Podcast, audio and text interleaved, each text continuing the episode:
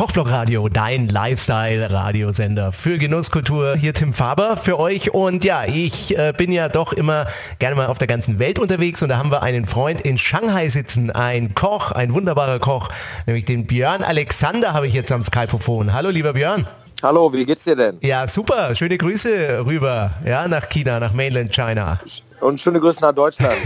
du sitzt ja gerade in Shanghai und du betreibst ein sehr renommiertes Restaurant. Stell dich doch einfach erstmal vor, vielleicht. Okay, mein, mein Name ist Björn Alexander Panek. Ähm, ich bin jetzt mittlerweile 22 Jahre Koch, hatte in den besten Häusern Deutschlands gearbeitet, hatte meinen Stern in Berlin erkocht. Ähm, danach, wo ich gemerkt hatte, dass es ähm, was, was gefehlt hat und dass ich mehr haben wollte, habe ich halt den Ausstieg aus Deutschland gesucht, bin nach Dubai ins Burj Al Arab gegangen. Ja, und dann nach Dubai war halt der Markt für Asien offen. War dann halt sieben Jahre in Hongkong, sehr success, also sehr erfolgreich. Ja, und jetzt bin ich seit sechs Monaten in Shanghai. Also ich habe ja selbst auch mal in Shanghai gelebt, ein halbes Jahr. Wie gefällt es dir dort? Weil das ist ja für manchen Europäer erstmal ein bisschen gewöhnungsbedürftig.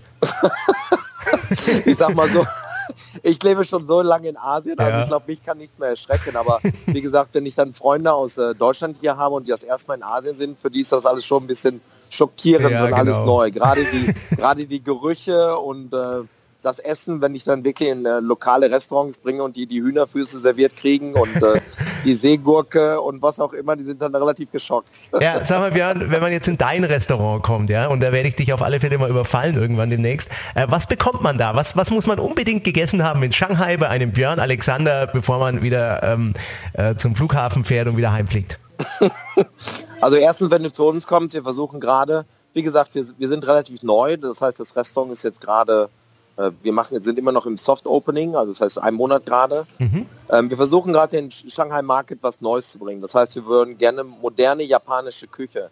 Jetzt ah, klingt es ein bisschen okay. komisch, dass ein Deutscher moderne japanische Küche kocht. Schon erstmal Aber ne, halt auf den ersten Blick. Wollte ich bloß nicht so gesagt, sagen. aber ist halt, ist halt auch ein super Marketing-Gig, weil wie gesagt, meine Liebe zu Japan ist äh, sehr tief. Ähm, ich reise regelmäßig in Japan, habe gekocht auch in Japan, habe sehr viele Freunde in Japan und wie gesagt, ich glaube, die deutsche Küche, also gerade in der Perfektion, liegt die japanische Küche sehr ähnlich. Nicht Aha. jetzt gerade mit, mit Seafood, aber wir sprechen jetzt über die Perfektion. Aha.